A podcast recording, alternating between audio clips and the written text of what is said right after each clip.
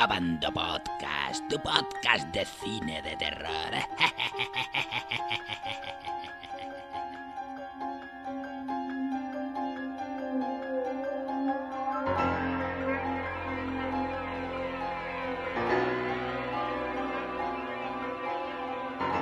Bienvenidos al podcast de abandomovie.net, tu portal número uno de cine de terror y ficción.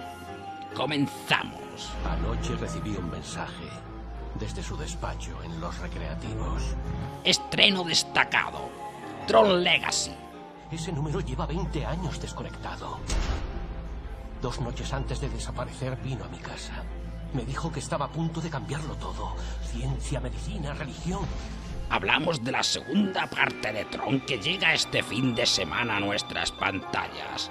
No sin antes hablar del clásico de 1982, dirigido por Steven Lisberger.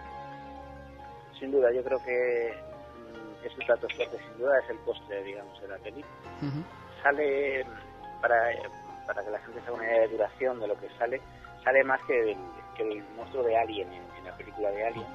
Entrevistamos a José Luis Alemán, director de La herencia Valdemar y su secuela La sombra prohibida.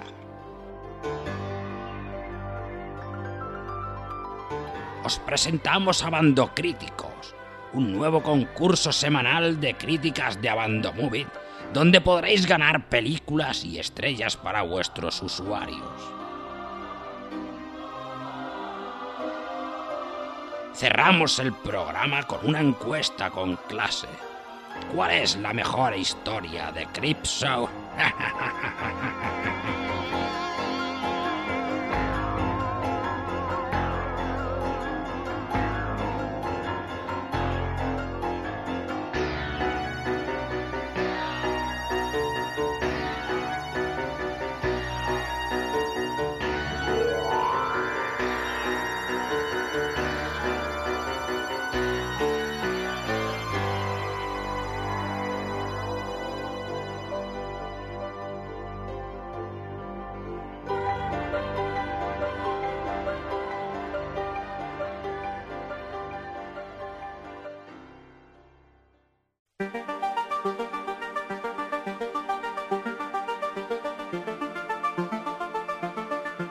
Steven Lisberger dirige en 1982 la película Tron, perteneciente al género de la ciencia ficción, protagonizada en sus principales papeles por Jeff Bridges, de la populosa familia cineasta Bridge, vamos, de los Bridge de toda la vida, y Bruce Bosleyner, meloso galán de series de los 80 y uno de los protagonistas de la serie Al Este del Edén. Haz funcionar la máquina del tiempo tres años atrás.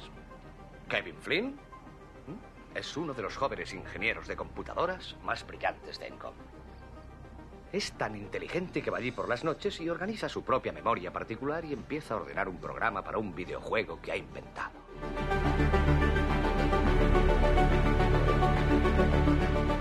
Bridge da vida a Flynn, un joven programador que trabaja para una empresa de videojuegos. Allí, un compañero de trabajo le roba sus propias creaciones de videojuegos, consiguiendo un ascenso meteórico. Veamos qué pasa tres meses más tarde. Dillinger presenta a Encom cinco videojuegos que dice ha inventado. Es muy cerdo. Ni siquiera ha cambiado los nombres. Son los míos. Y empieza la gran promoción. Luego su ascenso meteórico a... ¿Qué es ahora? ¿Vicepresidente ejecutivo? Director general. Flynn intentará acceder al control central de procesos para buscar pruebas que demuestren que él es el inventor de todos esos éxitos de ventas de los No videojuegos. deberías haber vuelto, Flynn. Pero si es el gran control central de programas del que todos hablan. Escúchame. Esto no te va a favorecer nada, Flynn. De verdad. Quieto. Pero en plena faena, el control central consigue absorber a Flynn digitalizándolo al interior del sistema operativo. Mi última advertencia. Estás cometiendo un grave error, Flynn. Voy a tener que ponerte en la rejilla de juegos. ¿Quieres jugar? Pues vas a tener juegos. Una vez allí, en un mundo virtual donde el control central ejerce su tiranía contra los pobres programas, su única esperanza será Tron, un programa diseñado por un compañero de trabajo amigo suyo y que podrá ayudarle a liberar el mainframe de la compañía que le permita regresar al mundo real. ¿Dónde has oído ese nombre? Te llamas así, ¿no? Ese es el nombre de mi programador. ¿Cómo lo sabes? Seguramente porque mi programador conoce a ese Alan. Estaba desorientado por el circuito Tron. Sí, sí, pero, pero ahora lo recuerdo todo. Por ejemplo, que mi programador quiere que llegue hasta el CCP. El mío quiere lo mismo. Ya lo sé.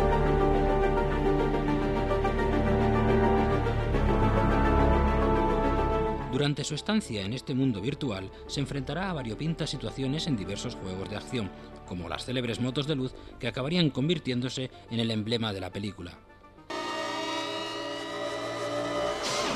Se lo lleva al laberinto.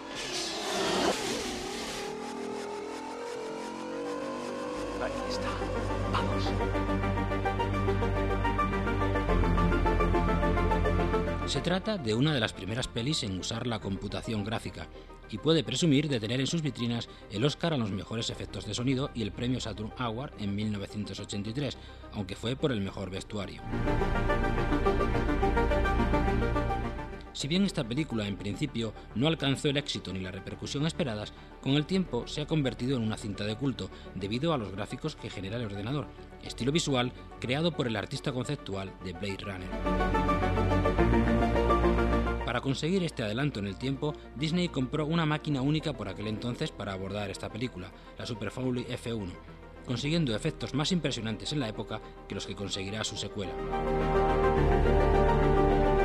Curiosamente no obtuvo ningún premio a los efectos especiales, pues se consideraba que usar gráficos de ordenador era hacer trampas. Todo lo contrario que su secuela, que se encuentra entre las posibles candidatas a los mejores efectos especiales en la próxima ceremonia de los Oscars. 28 años después llega la secuela.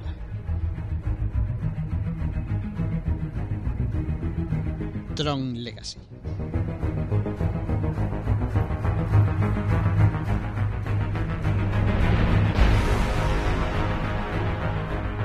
La escena se ambienta en el año 1989. Ahora Kevin Flynn tiene un hijo de 5 años y algunos de los juegos que ha creado se cuentan entre los mejores de todos los tiempos. Pero muy pronto Flynn padre desaparece como por ensalmo y Alan Barley pasa a ocupar su lugar en el puesto de privilegio en la empresa. Te prometí que si me enteraba de algo sobre tu padre, serías el primero en saberlo.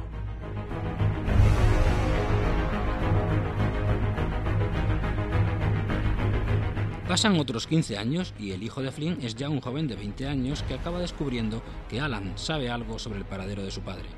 Anoche recibí un mensaje desde su despacho en los recreativos. Y, y ese número lleva 20 años desconectado. Dos noches antes de desaparecer vino a mi casa. Me dijo que estaba a punto de cambiarlo todo. Ciencia, medicina, religión. No habría dejado eso, Sam. No te habría dejado a ti. Sam Flynn, el hijo, visitará el antiguo centro de máquinas recreativas de su padre, y como él, acaba sucumbiendo en el mundo virtual. El padre había diseñado una versión que mejoraba ese mundo, pero la máquina, como siempre, se ha revelado.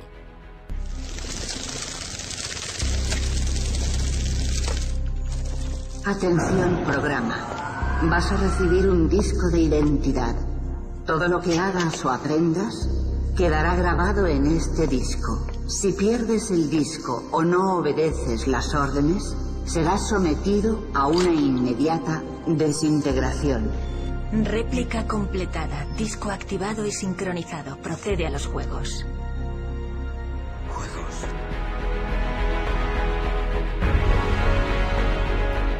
Es la historia de un hijo a la búsqueda de su padre en un ciberuniverso que, debido a sus avances desmesurados y sin control, se ha vuelto excesivamente peligroso. ¡Kevin Flynn! ¿Dónde estás ahora? ¿Y ahora qué debo hacer? Sobrevivir. Tras las cámaras, Joseph Kosinski, un reconocido director de imágenes generadas por ordenador, con spots tan importantes en el mundo de los videojuegos como Halo 3 o Gears of War. Disney ha apostado por él siendo esta su primera película y además ya ha firmado una nueva entrega, siempre y cuando la taquilla responda. Como curiosidad, Disney ha tirado de Jorge Lorenzo, el campeón de MotoGP, para doblar a uno de los personajes relacionado con las motos. Un día mi jefe de prensa, Héctor, eh, me dijo que había esta posibilidad de, hacer el doblaje de, la película de Tron. Y bueno, la verdad es que me impactó, ¿no? Porque que me llamasen desde, desde una película de Disney para, para, hacer el, el, doblaje, pues fue algo bonito, pero también estaba un poco nervioso, ¿no? porque nunca lo había hecho.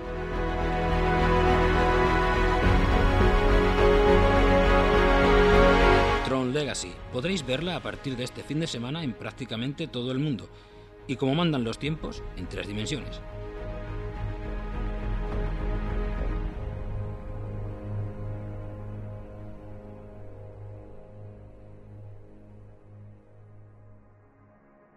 Hey! There's a dude dressed like a superhero out there fighting a bunch of guys. It's fucking awesome! Who are you? I'm kick ass.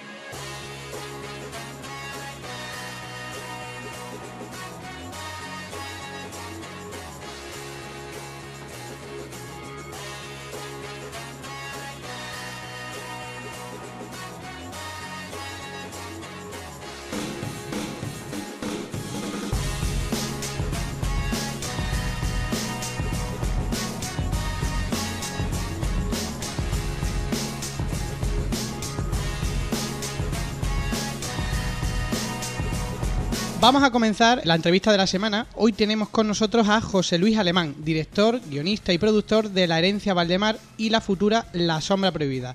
José Luis Alemán, muy buenas y bienvenido al podcast de Abando Movies. Hola, muchísimas gracias por invitarme. Bueno, antes de nada, yo quería elogiar eh, el tremendo esfuerzo realizado eh, al emprender algo que en España parece que no sabemos hacer, y es invertir en una película de forma privada, sin subvención alguna de entidades públicas. ¿Cómo surgió toda esta locura? ¿Cómo nace? Y sobre todo, ¿por qué tomáis este camino?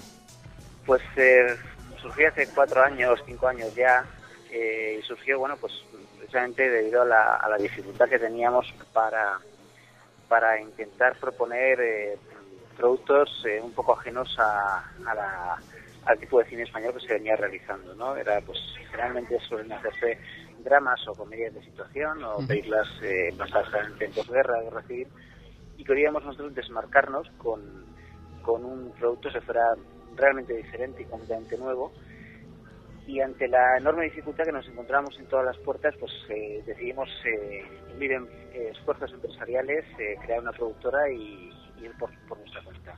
Nos consta em, que el resultado, digamos, económico al final ha sido negativo, pero también anunciamos en Abando Movies hace poco que vais a comenzar a comercializar fuera de nuestras fronteras, incluido Estados Unidos. ¿Dónde se podrá ver la herencia de Valdemar? Pues eh, la verdad es que tenido, como suele ser a veces en, en la frase esta de no eres profeta en tu tierra, eh, hemos tenido bastante suerte fuera. La verdad es que hay muchísima gente interesada, muchos países interesados, eh, Estados Unidos por supuesto, Francia, Italia, Portugal, está interesada, bueno, prácticamente Iberoamérica entera, Turquía también, Canadá. Eh, entonces, bueno, pues eh, estamos ahora a la espera de que, de completen la segunda parte, pero ya en, en, el Festival de Cannes ya nos salieron novios suficientes como para poder eh, recuperar un poquito el, el, el, descalabro que fue la primera parte. Sí, eh, hemos entendido que, que, que, se, va, se va a poder ver en, en, en, Hispanoamérica. Tal vez se va a poder ver en algunos de estos países porque en Abandomovies tenemos muchos lectores y muchos oyentes hispanoamericanos. Sí, de hecho, bueno, eh, ha participado en dos, dos eh, ferias, en dos eh, festivales sudamericanos, en Argentina uh -huh. y en y en y en, en el Festival de Sangre Rojo y en, también en, en Brasil, en Fantaspoa. en Brasil y muy bien, ahí se ha llevado el premio Mejor Película y Mejores Efectos Visuales respectivamente y estamos en, también en conversaciones para intentar llevarla al próximo festival de Viña del Mar en Chile. Vamos, que eh, os, estás, eh, os está, estáis dándole la vuelta a la tortilla, digamos, pero en el mercado extranjero, ¿no? Claro, el, eh, yo creo que también uno de los errores que, que cometimos fue hacer un, un proyecto eh, de dos películas eh, totalmente nuevo, ¿no? Al menos en el panorama español. Entonces, a la hora de venderlos hemos tenido que esperar a que el, el, el mercado, digamos, diera la segunda parte para que le diera una idea de la continuidad que nosotros queríamos exponer en la primera y así que nos fuera un poquito más sencillo. ¿Cómo nació la cómo nace la historia de la herencia Valdemar y, y por qué decidisteis rodarla en dos partes? Eh, bueno, la historia nace a raíz de, la nosotros queríamos por encima de la luna hacer una, una película clásica y queríamos también eh, explorar un poquito el mundo de H.P. Lovecraft, que lo encontrábamos eh, súper interesante y prácticamente abandonado. Y entonces queríamos, bueno, nos, nos, vino la idea de juntar las dos partes. La primera parte, eh, quisimos hacer una película muy clásica, una película que tuviera todo, absolutamente todos los elementos que, que diera la sensación de que hubiese sido una película hecha en los años 60. Y para la segunda parte ya, bueno, es totalmente ochentera, o sea, ya con nuestro ya mucho más movida, pero en, en cualquier caso lo que lo que pretendíamos hacer era eh, algo totalmente novedoso y la idea de hacer dos partes, bueno, en principio iba a ser una trilogía, de hecho, era por eh, porque era una historia tan larga que el proyecto que queríamos hacer en concreto no se podría haber partido en una. Quizá habría sido, luego ya lo piensas y dices, a lo mejor comercialmente nos habría venido mejor porque siempre es un riesgo intentar innovar en, en cine, pero mm, habríamos perdido totalmente parte de la esencia de lo que estábamos buscando. ¿Y, ¿Y, cómo fue lo de rodar con el, con el maestro Paul Nachi? ¿Cómo era su forma de trabajar? Bueno, Paul ya estaba un poco todo enfermito cuando, cuando rodó con nosotros, pero Paul era una, era una maravilla, era una persona que llegaba siempre puntual a los rodajes, llegaba antes que el resto siempre, porque él, eh, era una persona eh, tremendamente correcta a la hora de a la hora de preparárselo todo. Y muy bien, luego era una gozada. En la segunda parte tiene un papel más pequeñito que en la primera, pero más intenso desde el punto de vista, y ha sido la única vez que, han, que todo el equipo aplaudió a un a un actor en, el monje. Pero participó menos, participó menos, perdón, eh, por, eh, por la enfermedad o era simple, el papel simplemente era así. Las dos cosas. El, eh, al principio Paul iba solamente a estar en la primera parte.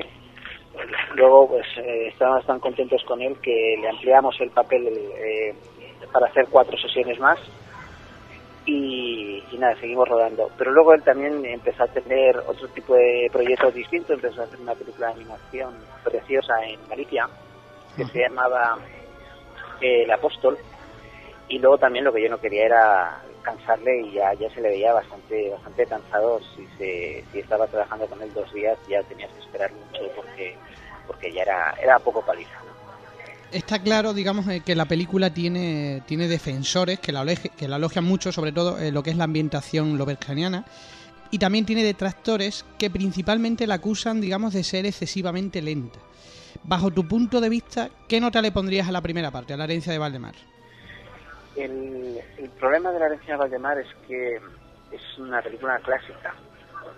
Y eso efectivamente es una cosa que lo, pese a que lo intentamos recalcar por encima de la luna, es muy difícil de defender en un espacio actual. Es decir, es, si tú ves una película antigua como puede ser Drácula, te aburre ahora mismo, porque es una película pensada eh, no para dar miedo, sino para dar situaciones terroríficas. ¿no? Ahora mismo es absolutamente incomparable hacer un rec con eh, cualquier película hasta los años 60, porque fíjate en Frankenstein, ahora mismo tal y como anda, o, King Kong, por ejemplo, que era una película que era para era una película de terror, de hecho, y ahora mismo la podrías poner sin ningún problema a las 3 de la tarde un sábado que se la tragan los niños sin que les acepten nada, ¿no? Sí.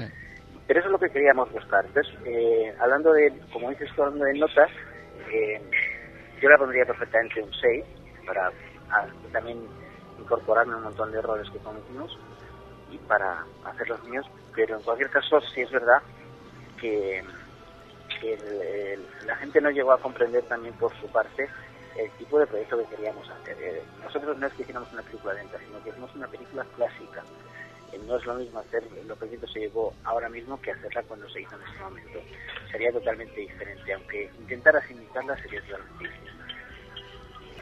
¿Y qué puedes contarnos de la secuela de La Sombra Prohibida? Bueno, las secuelas eh, obviamente se rodaron las dos, las dos al mismo tiempo la secuela lo que hacíamos, en la primera parte queríamos presentar los personajes, en la secuela lo que hacemos es terminar de desarrollarlos, vemos por qué están ahí, vemos qué ha pasado con Luisa, vemos por qué el detective tiene tanta información más de lo que de, en principio parece, eh, vemos cuáles son los eh, eh, lo que le ocurre a Ana y Eduardo. Entonces lo que hemos querido hacer básicamente es coger tres historias, la historia de Ana y Eduardo, que son los compañeros de Luisa, que sigue Bajal, la historia de Sidney, la historia del detective, y luego unirlos. Terminamos juntando a todos los personajes y vemos qué ocurre al final. es una, una película más movida, una película eh, más ochentera, pero siempre sin llegar a los niveles tampoco de acción que requiere el cine comercial, porque eso ya nos habría llevado a una serie de, de, de factores de presupuesto tan elevados que habría sido imposible de someter.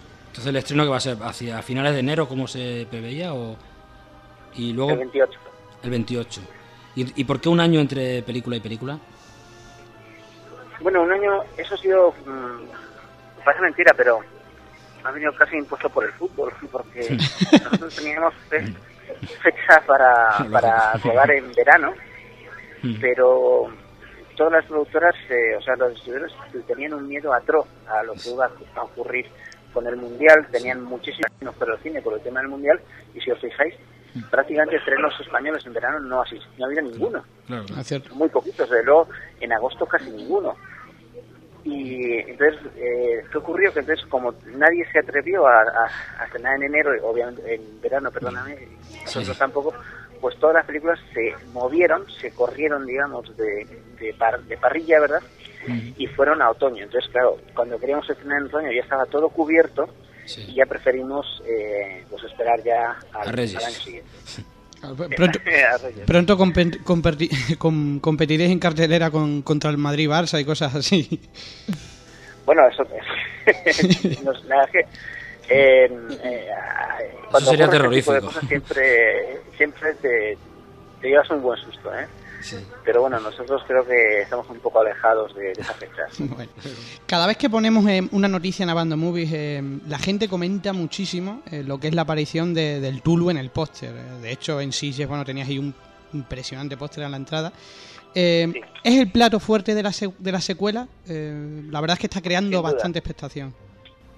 Sin duda, yo creo que mm, es el plato fuerte, sin duda, es el postre, digamos, de la peli. Sale, para, para que la gente se haga una idea de duración de lo que sale, sale más que el, que el monstruo de Alien en, en la película de Alien, ¿vale? Pero eh, hay que tener en cuenta que necesitamos también desarrollar el resto de la historia. Entonces, pese a que tiene su presencia, se explica perfectamente por qué está, eh, se le va a ver perfectamente el cuerpo entero, en, eh, de lejos, de cerca, eh, moviéndose, volando, haciendo todo lo que pueda, comiéndose a todas las personas que pueda, ya no puedo decir más. Pero hemos hecho todo lo posible y lo imposible por eh, hacer un, chulo digno de, de cine espectáculo. Es un poco bajito, ya lo digo de entrada, porque no es de 50 metros, es aproximadamente mide unos 8 o 10 metros, o sea, hemos tenido que hacer un chulo un poco comprimido, pero bueno, era por, por razones de, de producción, habría sido imposible. No lo pensamos, ¿eh? Nos pensamos mucho en, ¿En 3D? hacer un chulo sí sí pues no el chulo es en 3D Eh, lo que pasa es que el- el- los porrazos que mete son, son físicos. Pero nos pensamos muchísimo en hacer un chulo de tamaño real y hacer los monjes y toda la gente el pequeñito en 3D Mm. que habría sido también una, una posibilidad. Luego se decantó por la enorme dificultad que habría supuesto pero vamos eh, lo, lo tenemos en mancha en, en- en mente. Bueno, yo creo que esta eh, película divertirá a, a la gente más que la gente que se, que se ha aburrido, por así decirlo, la primera, que la considera muy lenta. Y, bueno, eh, lo que sí quiero recalcar es que eh, de todas las bombas que nos cayeron, había una que, lo que, la que más nos sorprendió fue la que eh, intentábamos hacer una medio estafa o una cosa así, por, por partir la película y cobrar dos entradas, cuando cualquiera que sepa un poco de producción, el riesgo que corres al hacer dos entradas es 100 mil millones de veces mayor que cobrar una. Es decir, eh, hemos hecho algo sabiendo que íbamos a ganar menos dinero y nos ha salido mal, ¿no? A lo mejor la gente entró con, con- no sé, hay- quizás yo sí que leí en Abandon Movies varias personas que no sabían que había en dos partes. O sea, no, no, no, se, no se habrían informado, no sé... Eso también nos sorprendió porque esa información la teníamos colgando en la web prácticamente un año y medio. O sea, incluso antes de rodar la película. O sea, esto no fue una cosa que se nos ocurriera en montaje. Es decir, de hecho, el Ministerio de Cultura no sabía cómo reflejar que íbamos a rodar dos películas al mismo tiempo. O sea, hemos, No se le había dado el se quedaron alucinados cuando nos lo propusimos.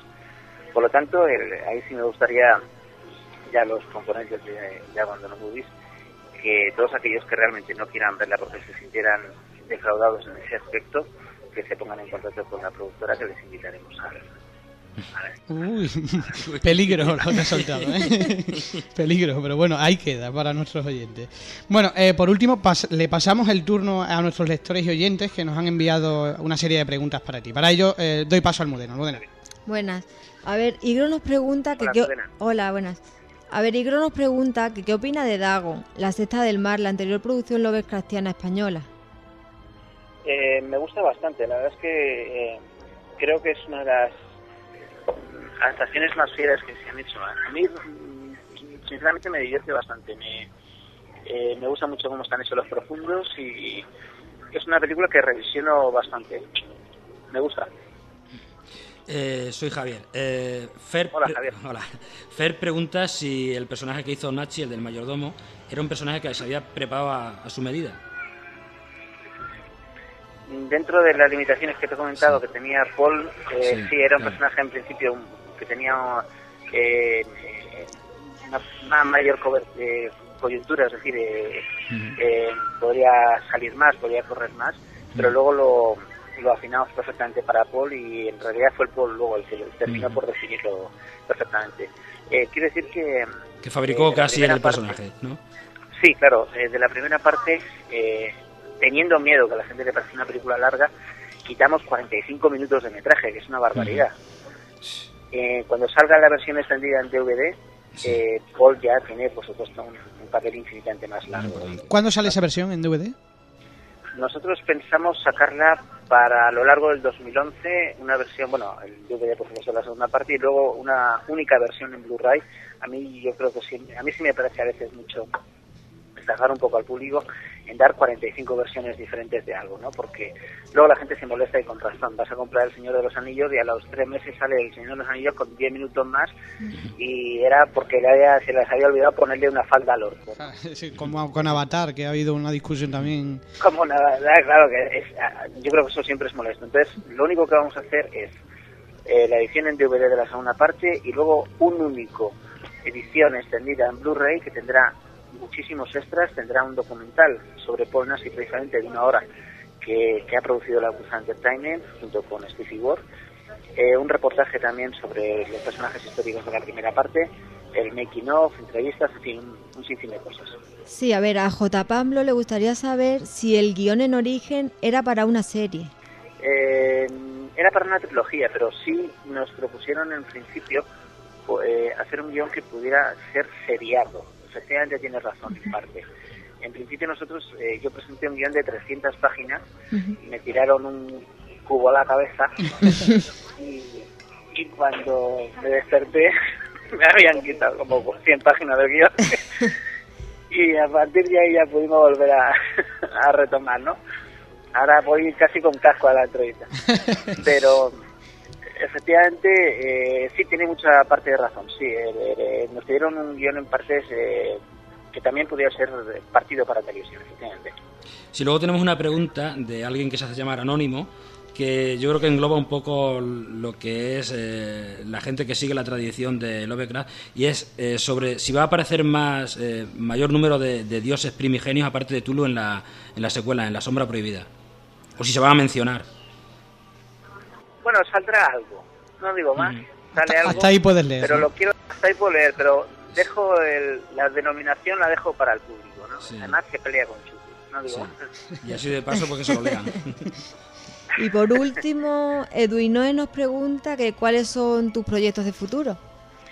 Pues eh, estamos, ahora mismo vamos a hacer una producción documental, ahora eh, estamos eh, pendientes de, una vez que acabe todo esto, vamos a hacer un, un corto, más que nada porque nos, apetece un poco volver a, a, ese segmento. A mí me, fascina rodar en cortos y es muchísimo más divertido. Eh, al mismo tiempo quiero también anunciar que vamos a hacer una serie de cortos en la web que se llama Sci World, que vamos a intentar llegar a un acuerdo con una distribuidora para que puedan ser editados y comercializados en, tiendas comerciales, con lo cual eh, para la gente que está empezando es un, es un, un empujón enorme, ¿no? Y como proyectos, bueno, estamos viendo varias, barajando varias posibilidades, tenemos una idea del espacio, pero vamos, eh, está todo muy en, un armario pendiente de, de, ver cómo funciona la segunda parte y de ver cómo nos animamos.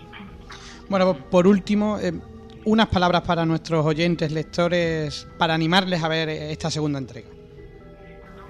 Bueno, pues para todos los eh, oyentes de Abandon Movies, eh, será un placer eh, poder veros en, las salas y os animo a que veáis el mejor Chulu que se ha hecho nunca en cine. Bueno, yo creo que es el primero, de hecho.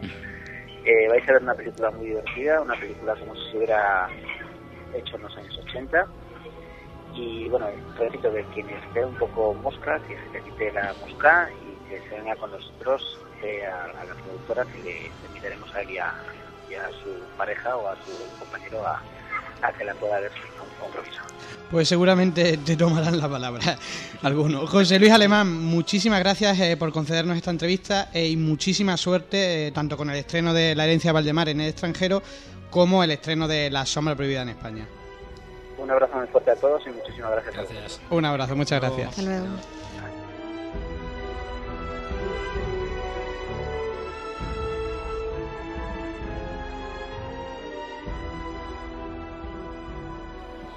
Abando Podcast, tu podcast de cine de terror.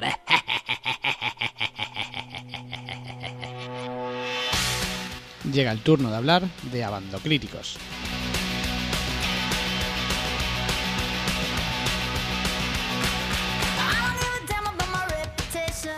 Abando Críticos es un nuevo concurso semanal de críticas con el objetivo de motivaros, incitaros a que no solo puntuéis las películas, sino que creéis críticas elaboradas.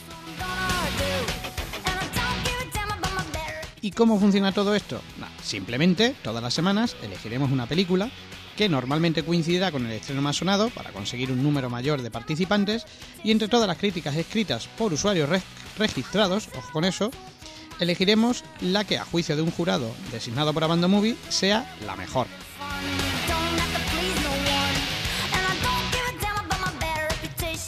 ¿Y cuál es la mejor crítica? Para nada será la más profesional sino la que mejor refleje la opinión sobre ella, sin importar si es positiva o negativa. El ganador recibirá un cheque regalo de 30 euros que podrá usar en las tiendas online FNAP y DVDGO. Además, su usuario lucirá una banda estrella en su avatar, una especie de condecoración por haber ganado. A finales de año, el crítico que más estrella haya recibido recibirá un premio especial y será considerado como el mejor crítico del año de banda móvil. Tenéis toda la información en la opción Participa a Bando Críticos, donde además tenéis todas las normas para poder participar y ahí se informará semanalmente de qué película entra a formar parte de este concurso.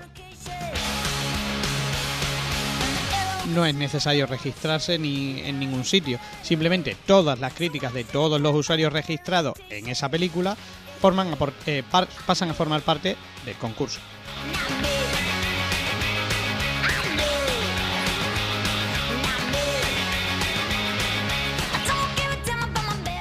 Pues nada, animaros a participar y afinar esos teclados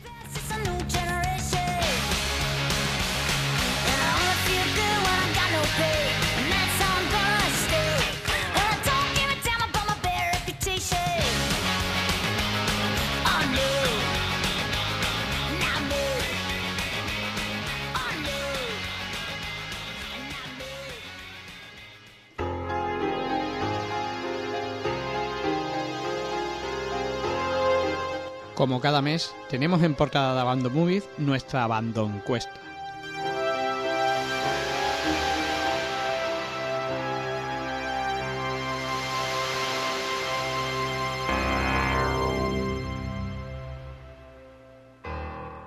Este diciembre hemos querido saber cuál es la mejor historia de Creekshow para nuestros abandomovieros, coincidiendo con la desaparición de Leslie Nielsen, quien participaba en una de ellas.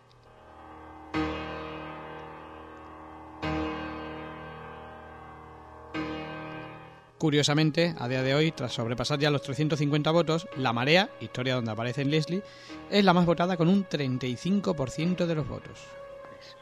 ¿Becky? A ah, que la cámara es magnífica. Me encanta todo esto. Mira qué calidad de imagen, Harry. ¡Socorro! ¡Becky! ¡No! ¡Becky! No te oye. Lo siento. Tuve que enterrarla más allá. Ni siquiera pude dejarle un monitor. Hubiera hecho un cortocircuito. Le sigue la caja, 26%, esa historia donde un profesor encuentra en su universidad una extraña caja que lleva muchos años en el hueco de la escalera del sótano. ¿Qué pasa? Me ha parecido que algo se movía ahí dentro. ¿Notó algo cuando la subíamos a la mesa? Eh, noté algo ahí bajo las escaleras. Pesa mucho. Sí, pero parecía como si algo se moviera solo. Si en algún momento hubo especímenes vivos ahí, dudo que sigan teniendo ganas de moverse después de 147 años. En tercer lugar, encontramos la invasión de las cucarachas, con el 17%. Aston Meyer nací en la cocina del infierno, con bichos por todas partes. Y sé lo que tengo que hacer cuando veo un bicho. Echarle spray, aplastarlo, matarlo. El Día del Padre ocupa la penúltima posición, historia que contenía la mítica frase de Bedelia, ¿dónde está mi tarta?